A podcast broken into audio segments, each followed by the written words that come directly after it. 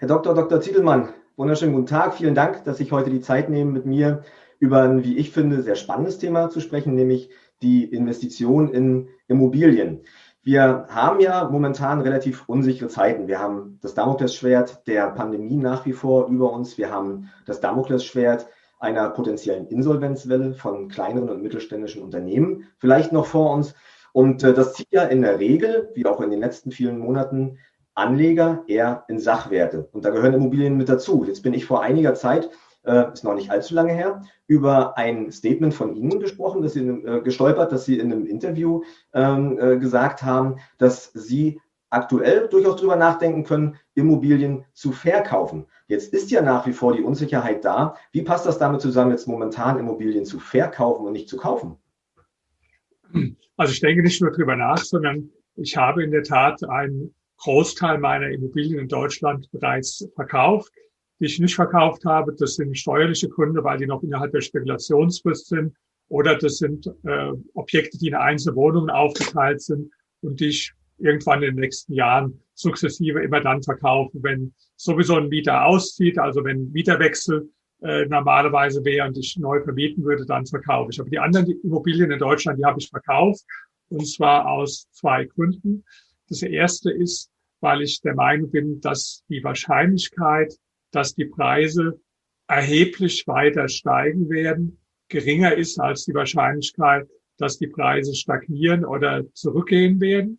Und zweitens, weil ich der Meinung bin, dass die ganze äh, politische äh, Regulierung die ganze politische Einflussnahme eindeutig gegen die Immobilie geht.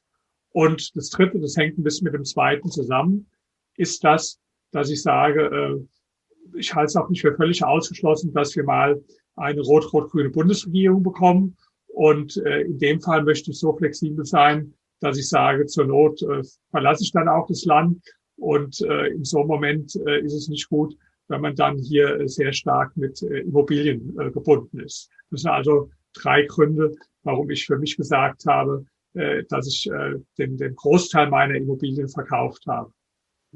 Jetzt sind Immobilien ja zumindest aus meiner Sicht eher eine sehr, sehr langfristig orientierte Geldanlage. Und gerade bei langfristig orientierten Anlagen, so handhabe ich das zumindest, nicht nur bei Immobilien, sondern auch bei Aktieninvestments, ist mir ja eigentlich der aktuelle Wert relativ egal. Bei Immobilien ist ja so, dass ich eigentlich meine Rendite daraus erwirtschafte, dass ich Mieteinnahmen generiere. Und um meine Mietrendite eigentlich kalkulieren zu können, muss ich ja eigentlich, so sehe ich das zumindest, eigentlich meine ursprünglichen Anschaffungskosten mal daneben stellen. Also die Miete geteilt durch das, was ich ursprünglich mal für eine Wohnung oder für ein Haus bezahlt habe, ins Verhältnis setzen. Wenn jetzt also die Preise gestiegen sind, ähm, könnte ich natürlich dort diesen Preisanstieg realisieren.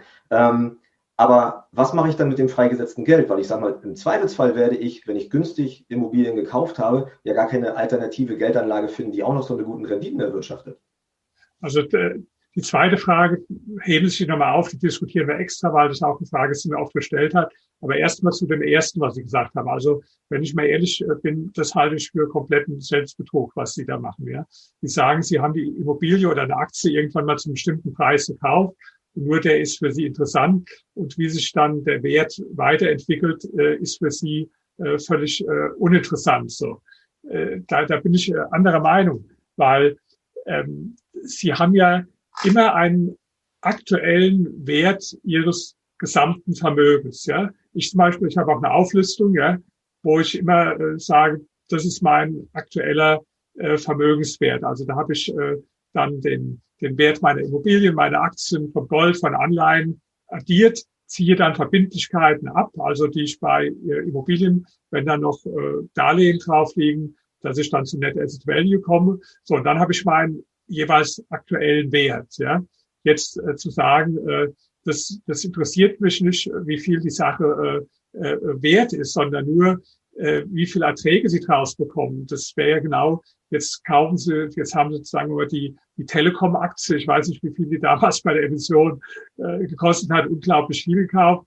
Die, die ist dann total runtergegangen. Sie sagen, das interessiert mich ja gar nicht ich bekomme die, die Dividende und behalte die für ewig. Also ich bin auch ein langfristig äh, orientierter Investor. Ich habe noch nie äh, eine Immobilie verkauft, die ich kürzer als zehn Jahre gehalten habe, schon aus steuerlichen Gründen. Aber äh, in der Zwischenzeit ja, muss ich doch äh, muss ich doch wissen, wie viel das äh, wert ist, um dann äh, beurteilen zu können, zum Beispiel auch so eine Frage beurteilen zu können, äh, ob es sinnvoll ist, jetzt die zu verkaufen oder nicht. Es sei denn, Sie sagen, Sie wollen äh, jede Immobilie, die Sie behalten, äh, die Sie kaufen, auf äh, alle Ewigkeiten behalten. Aber dann entgehen Ihnen natürlich äh, absolute Chancen. Also ein Beispiel, wenn jetzt, äh, nehmen wir mal an, äh, ich sage mal ein praktisches Beispiel von, von mir. Ähm, ich habe eine äh, Immobilie in äh, Berlin-Charlottenburg 2009 für 1,8 Millionen gekauft. Die habe ich jetzt für vor einem Jahr für 7,5 Millionen verkauft. Ja, natürlich hätte ich sagen können, interessiert mich gar nicht, dass jetzt 7,5 Millionen wert ist. Mich interessiert nur, dass ich die mal für 1,8 Millionen äh, gekauft habe. Ja. Aber mich hat schon interessiert, weil äh, Immobilien schwanken genauso im, im Wert wie, wie Aktien und wie äh, andere Anlagen auch. Ja?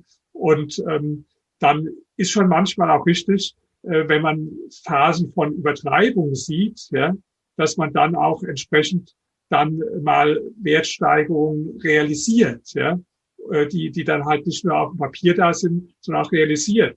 Also deswegen, vielleicht erklären Sie es nochmal, ich verstehe Ihren Ansatz nicht ganz, dass Sie sagen, Sie interessiert nur, für wie viel Sie mal eine Immobilie, äh, für wie viel eine Immobilie gekauft wurde. Jetzt nehmen Sie an, Sie hätten was geerbt, was Ihre Eltern irgendwo äh, 19 oder Großeltern äh, 1925 gekauft haben, ja, dann wird sie doch auch nicht sagen, mich interessiert nur der, der Wert, für den es mal 1925 gekauft wurde. Also der ist aus meiner Sicht völlig uninteressant. Und genauso ist auch völlig uninteressant äh, der, der Preis, für den ich eine Immobilie vor, vor zehn Jahren oder vor fünf Jahren gekauft habe. Das ist für mich überhaupt kein, kein Maßstab.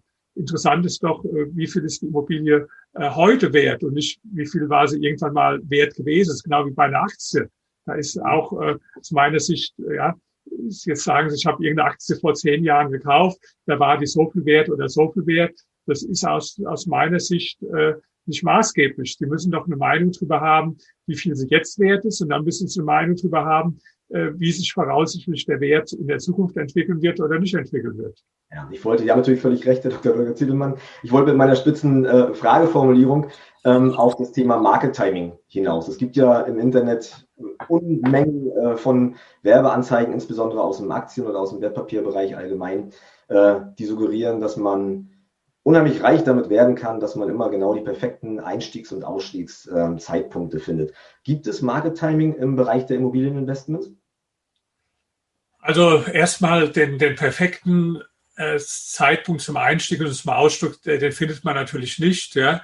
Äh, perfekt wäre ja, wenn Sie absolut im, im absoluten Tief kaufen und im absoluten Hoch verkaufen. Das wird Ihnen nur durch äh, Zufall gelingen. Ja. Aber natürlich ist es gut, wenn Sie eher in der Nähe des Tiefs kaufen und es ist auch gut, wenn Sie eher in der Nähe des Hochs verkaufen. Und die große Frage ist ja nur, wann, wann ist das Tief und wann ist es hoch? Ja?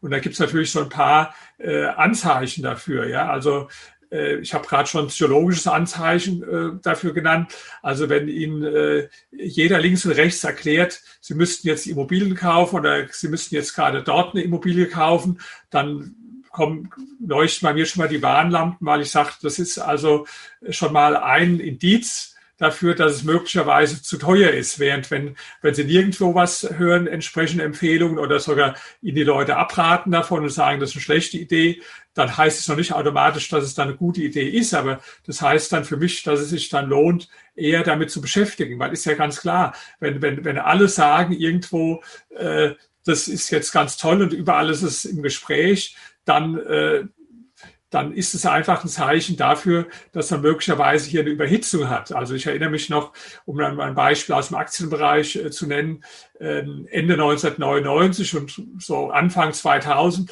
da konnte sie überall lesen, in der Bildzeitung auf der ersten Seite und der Friseur hat es mir sogar gesagt, warum er unbedingt äh, Aktien kaufen sollte. Ja, überall. Ja, das war natürlich genau der schlechteste Zeitpunkt, Aktien zu kaufen, weil die meisten Leute sagen das immer dann, wenn äh, große Phasen von Preissteigerungen vorangegangen sind. Ja? Weil dann werden die darauf aufmerksam und die sagen dann, oh, die, die Aktien oder die Immobilien, die sind ja so stark im Preis gestiegen. Ja? Was für mich jetzt, äh, sagen wir mal, das allerdümmste Argument ist, was zu kaufen, weil es jetzt äh, teurer geworden ist. Ja? Aber gut, die meisten Leute, die, die denken halt anders. Die haben halt Angst, irgendwie was zu machen, was äh, nicht im Trend liegt oder was, was andere nicht machen oder wo sie mit äh, Außenseiter sind oder gegen den Strom schwimmen. Die fühlen sich immer sicherer, wenn sie das machen, was alle anderen auch machen. Und wenn es dann überall heißt, wenn also ihr, ihre Frau das ihnen sagt und der Friseur sagt und in der Bildzeitung steht es auch, dass man jetzt zum Beispiel Aktien oder Immobilien kaufen soll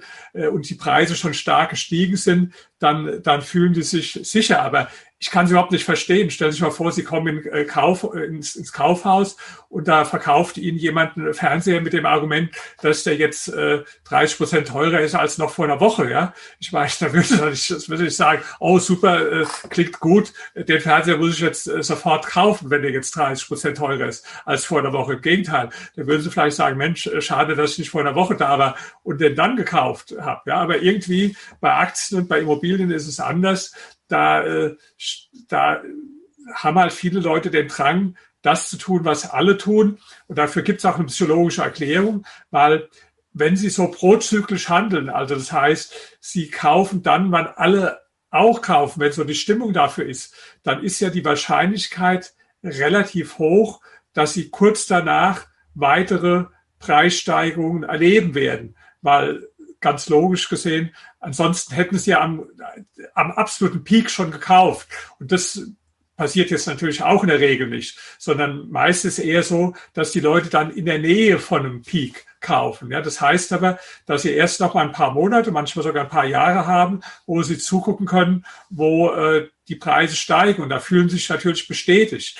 Wer derjenige, der, der antizyklisch kauft, also zum Beispiel dann kauft, wenn die Preise schon massiv gefallen sind, der wird umgekehrt äh, auch wahrscheinlich nicht genau den allertiefsten Punkt äh, erwischen, ja, sondern äh, der wird, ähm, der wird wahrscheinlich auch erstmal zugucken, wie die Preise weiter fallen für das, was er jetzt gerade gekauft hat. Und das verkraften die meisten Leute halt äh, psychologisch nicht. Und ich rede hier nicht von kurzfristigem Market Timing. Also wie gesagt, ich habe jetzt noch nie kurzfristig Sachen gemacht. Und ich definiere deswegen mal, was ich unter langfristig verstehe. Oder langfristig verstehe ich immer äh, eine Perspektive von zehn Jahren plus das trifft sowohl für Aktien zu als auch für Immobilien. Bei Aktien ist es schon aus steuerlichen Gründen naheliegend, ja.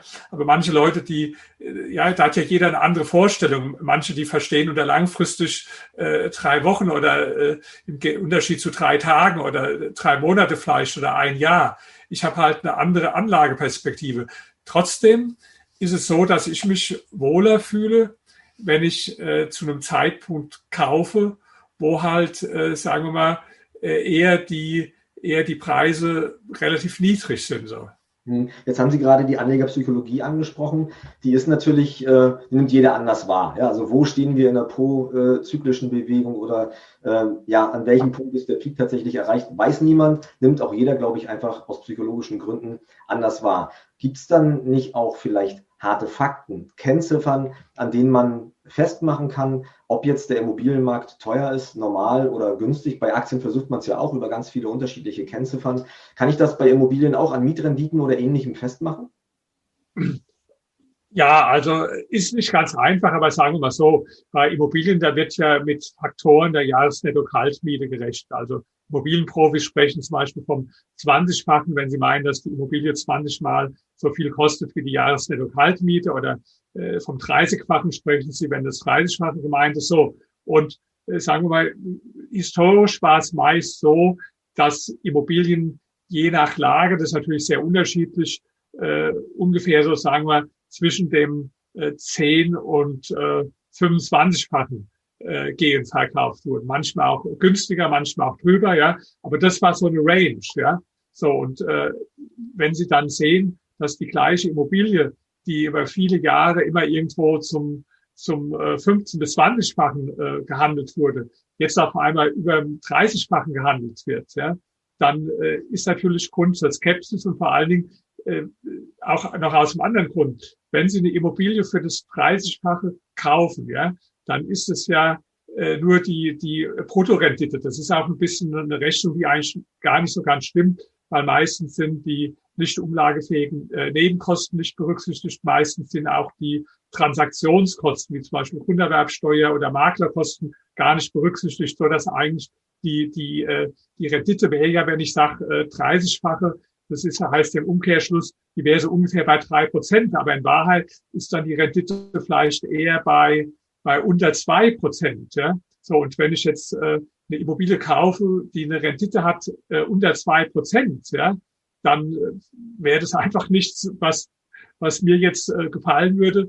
Jetzt sagen manche, na ja, vielleicht habe ich dann äh, äh, Mietsteigerungspotenziale. Ja, wenn die gegeben sind, dann kann es auch mal richtig sein, die Immobilie mit einem sehr hohen Faktor zu kaufen. Aber die sind ja heute gar nicht mehr so gegeben. Das ist ja schon gesetzlich reglementiert durch Mietpreisbremse und ähnliche äh, Maßnahmen. Ja, deswegen, also ich würde jetzt äh, nicht auf die Idee kommen, äh, normalerweise eine Immobilie zu kaufen, wo ich sage, ich habe da jetzt nur eine, eine äh, faktisch eine Rendite von äh, von zwei Prozent. Ja, hm.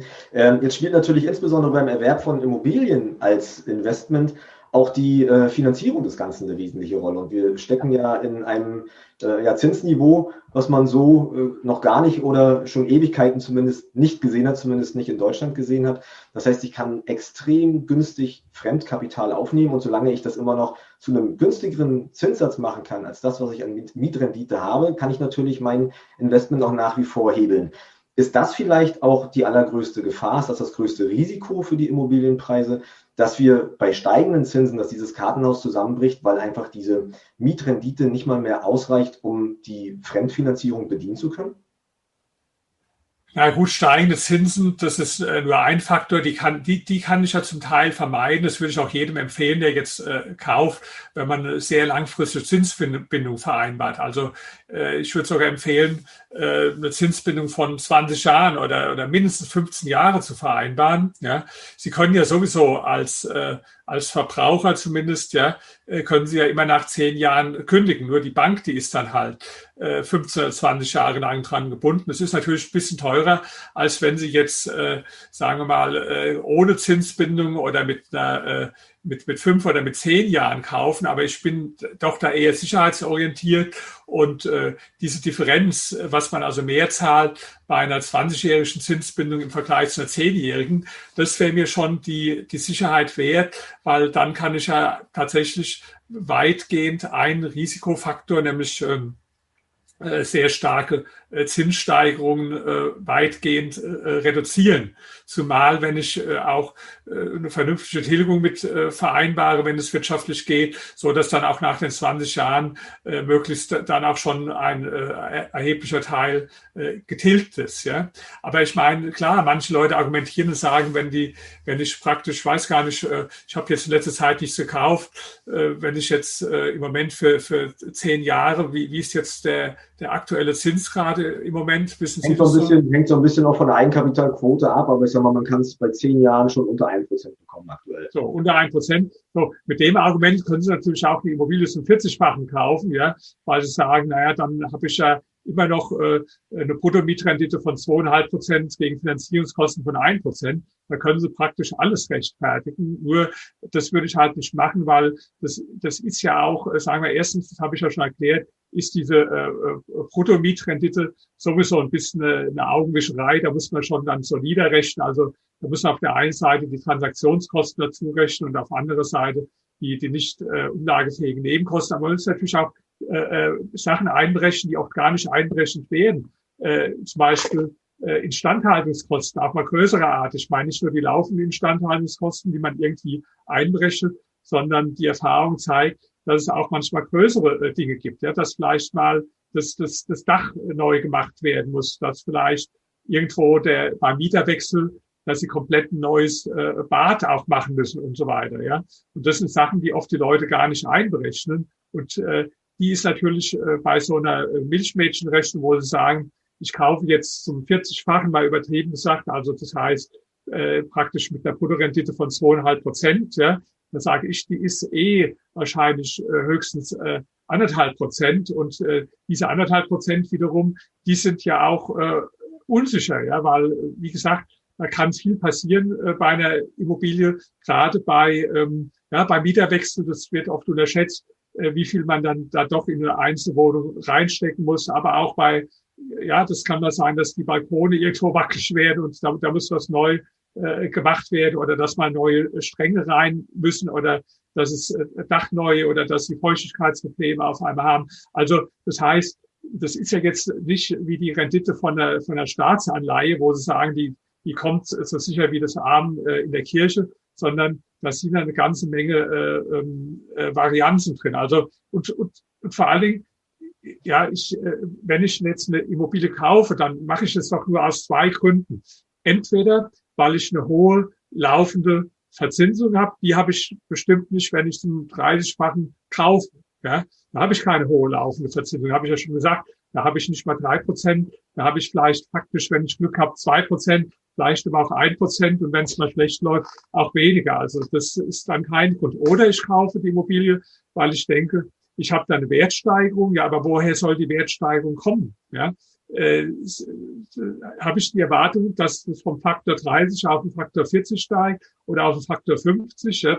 dass, dass die Leute völlig verrückt werden. Also das ist dann Spekulation. Ja, das gibt auch manche Leute, die kaufen Aktien jetzt äh, nur mit dem Kalkül, dass irgendwie alles noch verrückter wird oder dass sie am Schluss einen Blöden finden, der noch mehr für, für bezahlt. Das kann natürlich äh, passieren, ja, aber da würde ich jetzt keine Investition drauf, äh, drauf aufbauen. Also ähm, da, da müssen schon Gründe haben, besondere Gründe, warum sie glauben, dass der Wert steigen kann. Also wenn Sie zum Beispiel sagen, äh, da, da ist ein erhebliches Mietsteigerungspotenzial drin. Ja, nur das ist ja in der Regel äh, heute auch meistens nicht mehr der Fall. Oder dass sie ganz aktiv irgendwas mit der Immobilie noch äh, noch machen, die die Wert verbessern oder so. Also ich will nicht sagen, dass es diese Fälle gar nicht gibt. Ja, aber ich will nur sagen, dass es heute sehr viel schwieriger, so eine Immobilie zu finden, als es vielleicht vor zehn Jahren der Fall war. Für mich ist es ein bisschen wie die Suche nach der, nach der Nadel im, im Heuhaufen. Ja. Ich bin jetzt niemand, der die Nadel im Heuhaufen sucht. Mhm. Also Sie haben einen ganz wichtigen Punkt angesprochen, das ist, glaube ich, auch nochmal ganz wichtig. Das eine ist so die Spekulation, um zu hoffen, dass äh, der Herdentrieb weiter funktioniert oder ich sage mal, die Preise, Preisspirale sich vielleicht auch noch mal ein bisschen verrückter nach oben dreht, hat, das sehe ich genauso wie Sie, ähm, nichts mit einer mit einer äh, fundierten Geldanlage, mit einem fundierten Investmentportfolio zu tun. Ähm, wenn ich mich jetzt als Anleger dazu entscheide, eine Immobilie in mein Portfolio mit aufzunehmen, in mein Anlageportfolio, ähm, dann gab es ja früher den relativ einfachen Tipp von allen, die so im Dunstkreis von Immobilien unterwegs gewesen sind, Lage, Lage, Lage. Das ist so ziemlich das Einzige, was ich wissen muss. Ähm, wie gehen Sie ran in der Analyse oder in der Auswahl einer Immobilie, die Sie in Ihr Anlageportfolio mit aufnehmen wollen? Worauf achten Sie? Sage ich gleich auch was dazu. Ich habe noch eine Frage, äh, die habe ich schon ein bisschen zurückgestellt, die aber sehr wichtig war, von Ihnen nicht beantwortet. Ja. Und das war die Frage, was man dann mit dem Geld machen soll, weil das ist so ein Standardargument, das ist ein Standard, Standardargument, äh, was immer gegen Verkauf vorgebracht wird, dass gesagt wird, was soll ich dann damit machen? Und da sage ich, das, das ist also der größte Gedankenfehler, dass man das miteinander koppelt, weil du musst gar nichts mit dem Geld äh, dann machen. Ja? Du, äh, das zwingt dich doch niemand, dann das Geld sofort wieder anzulegen. Das ist beim institutionellen Investor leider anders, aber der private Investor, der kann auch mal sagen, ich mache mal ein paar Jahre nichts mit dem Geld und warte, bis irgendwo äh, dann eine Investitionsgelegenheit kommt. Und die gibt es ja immer wieder, nicht nur im Immobilienmarkt, äh, die kann es ja auch in anderen Märkten geben. Also ich habe jetzt zum Beispiel äh, im, im März diesen Jahres ähm, Aktien, also äh, ich kaufe nur ETFs auf dem weltweiten Index. Ja. Das, das war zum Beispiel jetzt äh, ein, ein ETF, der war in der Spitze bei, äh, bei 142, den habe ich dann bei 100 gekauft und der ist äh, jetzt im Moment wieder bei 135. Äh, ja. So, das war zum Beispiel so eine Opportunität im März. Ja. Mich haben viele junge Leute oft gefragt in den letzten Jahren, äh, was soll ich mit meinem Geld machen? Und da habe ich immer gesagt, äh, mache erstmal nichts damit. Äh, ist es im Moment sehr schwierig. Im Moment ist alles teuer. Aber äh, leg's einfach mal äh, zur Seite und ich sage dir dann schon, äh, wenn der Zeitpunkt kommt, wo es vielleicht äh, sinnvoll ist. Und der Zeitpunkt, der war zum Beispiel vor einem halben Jahr äh, gegeben. Ja, so war es auch im Immobilienbereich, zum Beispiel kurz nach der nach der Lehman-Pleite. Ja, 2000, äh, 2000, ich habe von der einen Immobilie erzählt, die habe ich für 1,8 Millionen gekauft und für 7,5 Millionen verkauft. Wann habe ich die gekauft für 1,8 Millionen? Das war ein halbes Jahr nach der Lehman-Pleite. Weil da war so eine gedrückte Stimmung und da waren auch die, da waren schon manche Leute bereit, auch, äh, ja, das war damals ein Faktor unter 12, äh, für, für, die ich, für den ich gekauft habe und habe dann für einen Faktor 34 wieder, wieder verkauft. Ja. Also das heißt, ich bin jetzt kein kurzfristiger Marketimer, aber ich bin jemand, der sagt so über die Jahre, äh, warte doch mal ab und äh, du musst nicht jederzeit was machen. Das halte ich sogar für den Hauptfehler von den meisten Leuten, dass ja. sie wie so zwanghaft, ja, vielleicht weil die Mutter ihnen früher immer gesagt hat, wenn sie faul auf dem Sofa gelegen haben, du musst was machen und du musst äh, fleißig sein und du musst immer in Aktion sein, ja. Und was ihnen die Mutter gesagt hat, das haben sie jetzt dann auch auf ihr, ihr Anlage dann irgendwo. Äh, ja, und es gibt ja auch viele, die, die, die die Leute zu erziehen, weil die meisten Leute, die als Experten auftreten, die haben ja ein eigenes Interesse, ja. Der, der Bankberater, der wird ja in der Regel nicht sagen, äh, kauf jetzt mal ein ETF und, und äh, macht dann die nächsten 20 Jahre nichts damit, weil da verdient er ja nichts daran. Der verdient ja nur was an Transaktionen. Wenn die Leute also laufend irgendwas machen, umso häufiger, umso besser, ja. Deswegen wird er ihnen den Rat nicht geben. Und ein Makler, der ihnen sagt, sie sollen keine Immobilie kaufen, ja, den werden sie auch, sagen wir, relativ schwer finden. Oder genauso wie wenn ich jetzt zum Friseur gehe und der der ist auch unwahrscheinlich, dass der mir sagt, gehen Sie wieder nach Hause, Ihre Haare sind in Ordnung, Sie brauchen keinen Haarschnitt. Ja? Also deswegen würde ich auch nicht auf die Idee kommen, jetzt den Friseur zu fragen, ob ich mir jetzt die Haare schneiden lassen äh, soll. Ja, und äh, ja, ich glaube, das Thema Liquidität. Ich würde jetzt auch nicht äh, irgendwo als Frau äh, zum, zum äh, Schönheitschirurgen gehen und den fragen, äh, ob er mir eine Schönheitsoperation äh, empfehlen kann, weil die Wahrscheinlichkeit ist doch, wenn er sein Geld damit verdient, eher groß, dass er das empfiehlt. Ja? Das heißt, viele, die hören auch einfach auf, auf Meinungen von Leuten, die, die bestimmte Eigeninteressen haben. Ja, ich glaube, das Thema Liquiditätshaltung, was Sie gerade angesprochen haben, ist ein ganz wichtiges, weil natürlich kann ich nur dann auch in günstigen Momenten einsteigen, gilt nicht nur für Immobilien, gilt für alle Anlageklassen, wenn ich einen bestimmten Grad an Liquiditätshaltung habe. Und da das bei den meisten Anlegern, dass das nicht der Fall ist, das sehe ich genauso wie Sie, ähm, liegt einerseits daran, dass vielleicht die diejenigen, die die Ratgeber sind für das Thema Geldanlage, Eigeninteressen haben oder eben, dass auch da wieder die Anlegerpsychologie wahrscheinlich wieder eine relativ große Rolle spielt, dass die Leute Angst haben, wenn sie ihr Geld erstmal nur auf dem Konto oder auf einer sicheren Anlage irgendwo haben, dass sie dann was verpassen wahrscheinlich, kann ich mir gut vorstellen. Ja. Ja, oder die, die haben halt so eine Hemmung dagegen. Heute ist es so, äh, also erstmal große Beträge würde ich sowieso nicht auf die Bank geben. Das halte ich ja für total bekloppt. Ja. Also mit großen Beträgen meine ich jetzt nicht äh, mal 100.000 oder so, sondern ich meine jetzt äh, Millionenhöhe. Ja, auf die Idee würde ich überhaupt nicht kommen, äh, die auf die Bank zu legen, weil warum soll ich der Bank jetzt Millionen leihen dafür? Das wäre mir jetzt viel zu unsicher, ja. Sondern das, äh, äh das lege ich dann schon in kurzlaufenden Staatsanleihen an, die so vielleicht äh, eine so zwei Jahre ähm, äh, äh, Restlaufzeit äh, haben. Ja, weil da fühle ich mich besser, sicherer, wenn ich dem Staat das Geld leihe, als wenn ich es jetzt zum Beispiel der Deutschen Bank leihe. Das wäre mir also persönlich jetzt äh, zu zu riskant, äh, das zu machen. Ja, aber dann haben die Leute natürlich so psychologische Probleme damit, dass sie sagen, na ja, dann habe ich einen Negativzins. Ja, das stimmt, da hast du Negativzins und nur das, das ist jetzt nicht so ungewöhnlich, wie die meisten Leute glauben. Also die meisten sagen, das gab es ja noch nie. Negativzins ist ja was ganz Neues. Falsch das mit dem Negativzins, das gab es schon ganz oft. Ja. Nur äh, Sie müssen eine Realbetrachtung haben, nicht eine Nominalbetrachtung, ja, äh, dass Sie jetzt nominal Negativzins haben, ja. Äh, das ist in der Tat äh, jetzt ungewöhnlich, aber dass Sie real Negativzins haben, ist überhaupt nicht ungewöhnlich. Es gab Zeiten, da hat man vielleicht für eine Bundesanleihe eine kurzlaufende fünf Prozent bekommen, aber da war auch die Inflation äh, vielleicht sechs Prozent. Ja. Da, da haben sie dann auch äh, Negativzins gehabt. Ja, nur die meisten Leute die, die gucken immer nur auf das, äh, das Nominale und nicht auf das, äh, auf das äh, Reale. Ja, und deswegen, also wenn Sie jetzt äh, äh, Anlagen nehmen, also das heißt äh, Staatsanleihen von Ländern wie zum Beispiel äh, äh Deutschland oder, oder Österreich oder USA, dann, dann waren da äh, die, die laufenden Verzinsungen äh, nie jetzt besonders hoch, wenn man es im Vergleich zur Inflation äh, gerechnet hat. Deswegen also, wenn ich Geld parke, habe ich ja nicht den Anspruch, damit in der Zeit dann da eine Rendite mit zu erwirtschaften, so, sondern äh, das ist ja nur, dass ich dann sage, das ist wirklich nur ein Parken, damit ich dann, wenn sich eine entsprechende äh, Opportunität ergibt, damit ich dann überhaupt kaufen kann, weil wie Sie richtig sagen, wenn ich äh, in dem Moment schon voll investiert war, woher soll das Geld dann kommen, um da was äh, zu kaufen? Ja? Jetzt gelten ja Immobilien eigentlich auch so ein bisschen als Absicherung gegen ähm, steigende Inflationsraten. Ich möchte nochmal auf die Frage von vorher kommen. Ähm, wenn ich jetzt eine Immobilie ins Portfolio packen will, wie gehe ich es an? Also Lage, Lage, Lage war mal, ist sicherlich immer noch aktuell, aber kann ja eigentlich nicht alles sein, wenn ich äh, eine Immobilie irgendwo auswählen möchte, oder? Also Lage, Lage, Lage, das äh, ist so ein, so ein Spruch, der sagt für mich erstmal nichts, weil die Frage ist denn, welche Lage ist denn gemeint? Ja? Also zum Beispiel, ich habe nie Immobilien in der Top-Lage gekauft, würde ich gar nicht auf die Idee kommen, weil die meistens äh, viel zu teuer sind, ja, und äh, auch oft äh, Mieter, sagen mal, die eher schwierig sind. Also wenn ich jetzt eine Immobilie in einer sehr guten Lage kaufen würde, ja, das habe ich nur privat gemacht. Also ich habe eine Villa, die habe ich allerdings auch gerade verkauft, im, im, im Grunewald mal hier in Berlin für mich äh, gekauft. Ja. Das ist eine sehr gute Lage, aber das ist, war jetzt äh, ja nichts für Anlage, ja. Aber jetzt für Anlage habe ich jetzt nie Immobilien in sehr guten Lagen gekauft.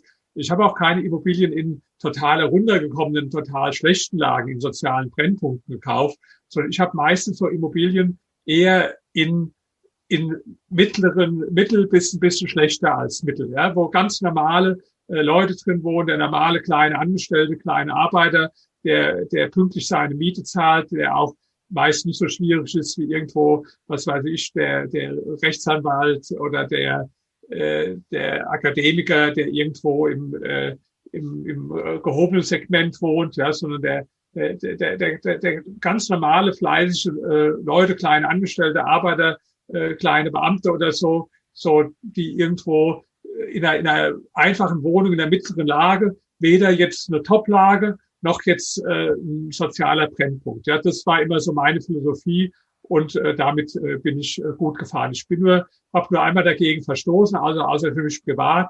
Das war, äh, ich habe mal zwei Wohnungen in New York gekauft und die sind in der absoluten Toplage, zwei Minuten von der Fifth Avenue. Das war aber auch, weil ich da ein bisschen vermischt hatte, den Gedanke, vielleicht später das auch mal selbst zu nutzen äh, und es auch zu vermieten. Und das ist immer ein Fehler, wenn man das beides miteinander äh, vermischt. Ja, dann kommt dann sowas raus. Deswegen, das, das war jetzt auch, muss ich sagen, meine schlechteste Investition. Ich habe auch damit, ich habe auch damit kein Geld äh, verloren, aber da hat sich der Wert nur unwesentlich äh, entwickelt und die Miete, die ist sogar jetzt in den letzten Jahren in New York gesunken. Also das war die einzige Fall, wo ich mal praktisch davon äh, äh, abgegangen bin, ja, aber äh, hat mich dann eher darin bestätigt in dem, wie ich sonst gemacht habe. Ja, ich glaube, das ist zumindest auch aus meiner Erfahrung äh, ein Thema, was ganz viele Anleger, die äh, sich eine Wohnung zum Vermieten beispielsweise ins Portfolio legen wollen, ähm, haben, dass die erste Frage ist, das muss bei mir um die Ecke sein, damit ich meine Wohnung auch sehen kann.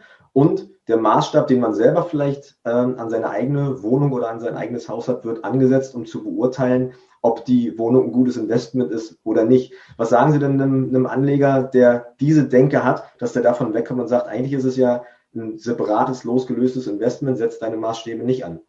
Was muss ich ansetzen? Da würde ich, da würde ich sagen, du solltest mal überhaupt nicht in Immobilien anlegen, weil du hast überhaupt keine Ahnung davon. Ja? Das wäre das, was ich dem jetzt sagen würde. Nee, das ist halt natürlich äh, ganz falsch, das danach zu beurteilen, ob man jetzt selbst gerne darin äh, wohnen würde, wenn man es jetzt äh, vermieten will. Äh, man sagt ja, der Köder muss ein Fisch schmecken und nicht ein Angler. Ja, also äh, wenn ich jetzt mal absehe von dieser äh, Wohnung in New York, die ich gekauft habe, äh, da hätte ich in keiner der Wohnungen wohnen äh, wollen, die ich jetzt äh, gekauft habe, einfach weil ich äh, selbst äh, andere gehobene Ansprüche habe. Ja?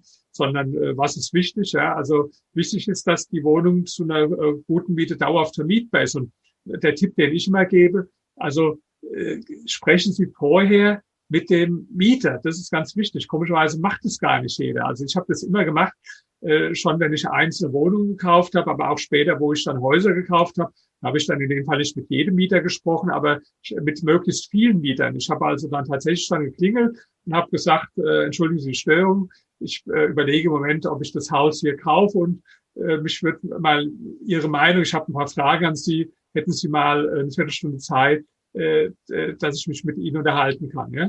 Und dann erfahren Sie in der Tat sehr, sehr viel über das Haus. Ja? Äh, Beispiel, ich habe immer gefragt, gibt es irgendwie Feuchtigkeitsprobleme oder Schimmel oder so, ja. Da habe ich auch die Informationen bekommen, die, die mir der Verkäufer äh, nicht gesagt hat, ja. Äh, oder ähm, ich habe gefragt, gibt es denn hier öfters Mieterwechsel oder ja, steht hier länger mal was leer oder wie ist es so in der Hausgemeinschaft? Ja, also die, die Leute, die, wenn sie ein bisschen nett mit denen äh, sprechen, die, die, die fangen dann schon an und erzählen, natürlich dürfen sie jetzt nicht den äh, Mieter nehmen, den ihnen jetzt der Makler äh, sozusagen vorschlägt. Ja, weil das habe ich auch schon erlebt. Dann hat er dem vorher mal 50-Euro-Schein äh, gegeben dafür, dass der da möglichst äh, nett und gut über die Immobilie redet. So, ja, also den jetzt nicht, sondern ich habe das manchmal auch tatsächlich samstags dann unangekündigt gemacht, dass ich dann geklingelt habe bei den Leuten und habe äh, höflich äh, mich, mich vorgestellt. Und da, da gibt es auch mal ein paar äh, Schwierige, die dann nicht gleich irgendwo, äh, die sich dann ärgern darüber, dass sie jemand stört. Aber das ist die Ausnahme. Die meisten sind eigentlich doch sehr kooperativ und ich sage, das ist ja auch in ihrem Interesse, weil wenn jetzt Sachen nicht in Ordnung sind, muss ich das ja vorher wissen, damit ich das auch einkalkulieren kann, ob ich dann, äh, da, dass ich die Sache dann, äh, also wenn da Mängel sind, dass ich äh, die beseitige. Also das ist ja auch im Interesse des, äh, des, des Mieters, dass ich jetzt äh, tatsächlich äh, weiß, was mit dem Haus los ist. Also das ist wirklich der wichtigste Tipp. Ja, da habe ich schon so viel erlebt, was mich dann oft abgehalten hat, was zu kaufen, aber manchmal auch bestärkt hat, was zu kaufen. Okay. Ähm, bevor wir vielleicht nochmal zum Abschluss in den Blick in die Glaskugel kommen, habe ich nochmal eine Frage. Und zwar, Sie haben eingangs ähm, über das Risiko einer rot-rot-grünen Regierung gesprochen, sprich politische Risiken im Zusammenhang mit ähm, Immobilieninvestments. Können Sie das nochmal ganz kurz erklären? Ja, also das sieht man ja jetzt schon in den letzten Jahren. Wir haben die, die Mietpreisbremse. Ich war übrigens, kann ich wirklich sagen, kann man auch nachweisen, äh, kann, ich auch nachweisen, wenn man mal googelt, Zittmanns Finanzkolumne, ja, da habe ich schon als erster vorausgesagt, dass so etwas wie die Mietpreisbremse kommen wird. Da haben noch alle gesagt, ach, das glaube ich nicht, das ist äh, Schwarzmalerei, das kommt schon nicht. Ja. Ich habe das äh, als erster richtig vorausgesagt und ich habe dann äh, was als zweites vorausgesagt, dass die nicht nur für fünf Jahre kommt, wie es am Anfang nämlich angekündigt war, sondern ich habe gesagt, die wird garantiert nach fünf Jahren verlängert. Auch das ist eingetreten. Und das Dritte, was ich damals vorausgesagt habe, ich habe vorausgesagt, dass die Mietpreisbremse äh, Stück für Stück immer mehr verschärft wird. Ja? Und auch das ist leider auch eingetreten. Also die ist ja seitdem sie eingeführt, verschärft worden, weil klar, die hat äh, wenig gebracht, ja, aber die Politiker sind ja nicht so, dass sie dann sagen, oh, da haben wir uns geirrt, jetzt nehmen wir das wieder zurück, sondern die sind so wie jemand, der einen falschen Weg entlang läuft und der sagt, ich muss jetzt schneller laufen, ja. So und äh, deswegen habe ich also äh, das die Mietpreisgründe schon vorausgesagt, ja. Und ähm, jetzt ist ja aber was noch schlimmer ist als die Mietpreisbremse, das, was wir hier in Berlin haben, der sogenannte Mietendeckel, der ihnen dann äh, praktisch auch angeblich für fünf Jahre nur verbietet, komplett die Mieten anzuheben und dann sogar zwingt, die Mieten abzusenken. Also sie haben vielleicht jetzt eine, eine, äh, eine Lokalmiete von 12 Euro vereinbart und müssen die jetzt vielleicht auf 8 Euro äh, senken. Ja? So, das ist ja was, was es in Berlin schon gibt. Und wenn man jetzt eine rot-rot-grüne Bundesregierung hätte, dann ist meine Prognose, dann würden die diesen Mietendeckel auch bundesweit dann, äh, dann einführen, ja, den man jetzt hier in Berlin eingeführt hat. Und das ist natürlich dann äh, eine, eine absolute Entwertung von der Immobilie, ja, wenn Sie jetzt mit einer bestimmten Miete, haben wir ja gerade vorhin äh, drüber gesprochen, äh, gerechnet haben und äh, können die nicht mal mehr erhöhen, nicht mal möglicherweise gemäß der Inflationsrate, ja, dann werden Sie sehen, dass die anderen Kosten immer höher werden, also für, für Instandhaltung und äh, was auch immer, ja, aber die, äh, die, die Miete dürfen sie nicht erhöhen oder im schlimmsten Fall müssen sie noch, noch absenken. Und das sind natürlich Risiken, die man, äh, die man absolut ernst nehmen sollte. Hm, aber in Berlin sieht man es ja, also insbesondere die Mietpreisbremse bzw. der Deckel haben ja dazu geführt, dass äh, die meisten Investoren einfach die Finger auch von diesem Gebiet lassen und sondern eher in den Speckgürtel gehen, wo das entsprechend nicht mehr ja. gilt. Wirkt man damit, damit nicht sämtliche äh, privatwirtschaftliche Investitionstätigkeit in so einem Sektor ab? Also wer soll dort noch neue Wohnungen bauen und die Wohnungsnot, die es ja gerade in Ballungsgebieten nach wie vor gibt, die auch momentan äh, ja noch nicht irgendwie so aussieht, als wenn es da bald ein Ende gibt, ähm, wer soll dort dann noch neue Wohnungen bauen? Der Staat? Naja gut, äh, sagen wir mal so, ähm, der, der, der Neubau ist ja vom Mietendeckel ausgenommen und ist ja auch von der Mietpreisbremse ausgenommen. Ob das immer so bleiben wird oder ob man irgendwann das, das umwidmet und sagt, äh, ja, jetzt ziehen wir doch mal die Wohnungen, die vielleicht äh, in den letzten äh, äh, tun nur die Wohnungen schützen, die in den letzten fünf Jahren gebaut worden sind, aber die davor dann nicht mehr oder so. Da würde ich auch noch mal ein Fragezeichen dran machen. Aber im Moment ist es ja so, äh, dass, dass äh, die Politiker dann argumentieren und sagen, na ja, der Neubau, der ist ja ausgenommen und äh, äh, nur, dass, dass, dass ich halt sage, äh, wir werden ja dauerhaft nicht einen absoluten extremen Spread erleben, wo, wo, wo, im, wo im Neubau irgendwo die, die, die Mieten dann in unendliche Höhen klimmen und im, im Bestand dann stagnieren oder absinken. Ja, das ist, äh, da werden sie auch im Neubau nicht mehr die Mieten dann äh, bekommen. Ja, und klar, die, die Folgen, die werden negativ sein. Es werden auch viele Wohnungen äh, zerfallen, ja, einfach weil es sich für die Leute nicht mehr lohnt, dann in die äh, Modernisierung äh, zu investieren, ja. Und ich meine, das, das hat man ja alles schon mal ausprobiert. Der Mietenstopp äh, ist ja keine Idee jetzt äh, der, der rot-rot-grünen äh, Regierung in Berlin. Der, der wurde erstmals eingeführt von Adolf Hitler damals als äh, sozusagen als Geschenk des Führers an das, äh, an das deutsche Volk.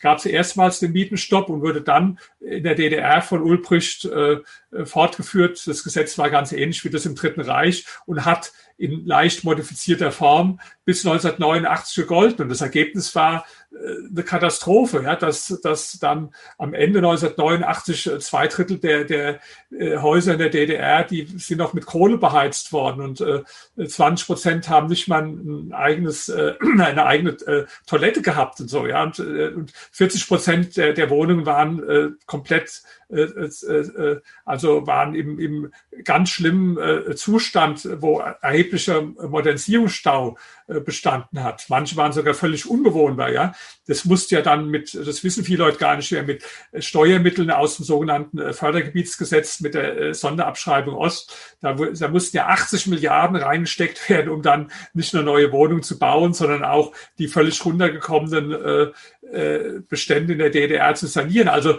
natürlich hat es diese negativen Konsequenzen und man hat es alle schon gehabt. Umso, umso absurder ist es ja, dass man genau das, was schon probiert wurde und was gescheitert ist, jetzt, jetzt wieder macht. Aber das ist nur eine Bestätigung. Das hat schon mal der, der, der deutsche Philosoph Hegel gesagt. Das Einzige, was man aus der Geschichte lernen kann, ist, dass die Menschen nichts daraus lernen. Und ich meine, das zeigt sich jetzt hier auch wieder so. Ja, also Mietpreisbremse, Mietendeckel definitiv ein Szenario, was weder für Investoren noch für Mieter eigentlich wünschenswert ist. Ja, wir sind eben gerade schon mal so ein bisschen im Ausblick gewesen, wenn auch gerade in einem düsteren Ausblick. Ich hatte schon mal einmal angedroht, den, äh, die Frage nach dem Blick in die Kristallkugel. Sie hatten ja eingangs erwähnt, dass äh, wir aus Ihrer Sicht zumindest, was die Immobilienpreise betrifft, eher auf dem Peak eines Zyklus stehen. Ähm, wie geht es weiter? Wann haben wir wieder Preise, wo es sich lohnt einzusteigen? Also ähm, ob wir jetzt schon absolut auf dem Peak sind oder ob die Preise noch hier und da weiter steigen, das weiß ich nicht. Das weiß auch niemand. Ja, es kommt ja immer nur darauf an, auf die Frage, ist man eher in der Nähe von einem Hoch oder ist man eher in der Nähe von einem Tief? Und da sage ich, wir sind eher in der Nähe vom Hoch. Also das heißt, die Preissteigerung, wie wir sie jetzt in den letzten zehn Jahren hatten, die werden wir natürlich auf gar keinen Fall äh, mehr, mehr erleben, ja, sondern die Wahrscheinlichkeit, dass die Preise äh, stagnieren oder äh, zurückgehen, die ist größer. Es gibt sicherlich Ausnahmen, zum Beispiel so einzelne Wohnungen, ja, wie ich sie auch noch äh, habe, also jetzt nicht mehr äh, sehr viele, ja, aber ich habe noch äh, ich habe äh, bestimmt noch jetzt so, so 80 einzelne, einzelne Wohnungen irgendwo, ja, die verkaufe ich dann halt äh, deswegen, wenn dann der Mieter aussieht, weil dieser äh, die die die die Nachfrage nach Eigentumswohnungen, die wird natürlich in gewisser Weise äh, dadurch steigen, wenn wenn einfach äh, die Wohnungsknappheit äh, nach wie vor da ist. Und wenn es diese ganzen Regulierungen gibt, dann dann gewinnt halt eine eigene Eigentumswohnung durchaus noch an Wert. Das heißt, ich sage jetzt nicht, dass, dass alle Preise überall fallen. Das wäre auch Quatsch, das zu sagen. Ja. Es gibt sicherlich Segmente, äh, wie vielleicht einzelne Wohnungen und dann kommt auch, ist in jeder Stadt wieder unterschiedlich, wo man noch steigende Preise sieht. Ja. Aber die, äh, die, die Haupttendenz, die sehe ich in der Tat nicht optimistisch, weil wenn es anders wäre, dann hätte ich ja jetzt nicht verkauft, sondern hätte ich ja jetzt gekauft. Ja. Das heißt, die Immobilie als Anlageklasse ist äh, sicherlich noch lange nicht tot. Naja, sagen wir mal, die, die wird immer wieder kommen und das ist auch ist ja eine, eine, eine äh, tolle Anlage. Nur was mich stört, es gibt so Leute, die, äh, die sind äh, sagen, ich bin Immobilieninvestor und die, die sagen immer, es ist richtig in Immobilien zu investieren. Egal, die können sie, äh, die, die haben das vor 20 Jahren gesagt, vor 10 Jahren, die sagen das auch jetzt, die werden das auch in 10 Jahren sagen. Das ist, das ist eigentlich eine Meinung, auf die ich gar nichts gebe, wenn jeder, wenn jemand wie ein Roboter äh, immer die gleiche Meinung hat. Ja, das ist genau wie wenn jemand immer sagt, es ist 12 Uhr, fragst du, wie spät es ist, er sagt immer 12, 12, 12. Klar, der wird manchmal auch recht haben, so zweimal am Tag wird er vielleicht auch recht haben, ja. Aber das ist genau wie so, so Aktienfans, die immer sagen, äh, Aktien sind toll jederzeit. Oder es gibt so Goldfans, die sagen immer, Gold ist toll. Oder es gibt so Bitcoin-Fans, ja. Und ich bin einfach skeptisch, wenn ihnen jemand äh, immer zu jeder Zeit die Antwort gibt, das ist eine tolle Sache, ja.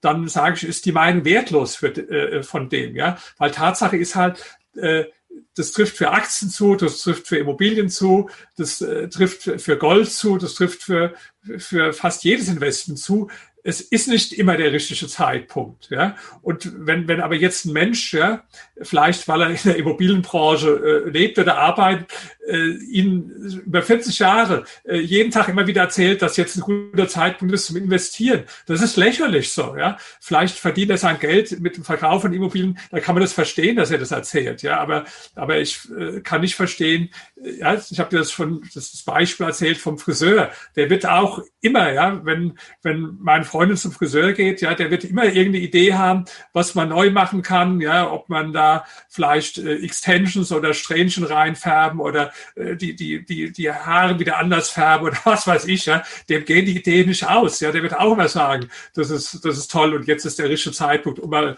irgendwo was zu, zu verändern, ja, aber da muss man doch auch ein bisschen dann, äh, das, das darf man doch nicht ernst nehmen, äh, sowas, ja.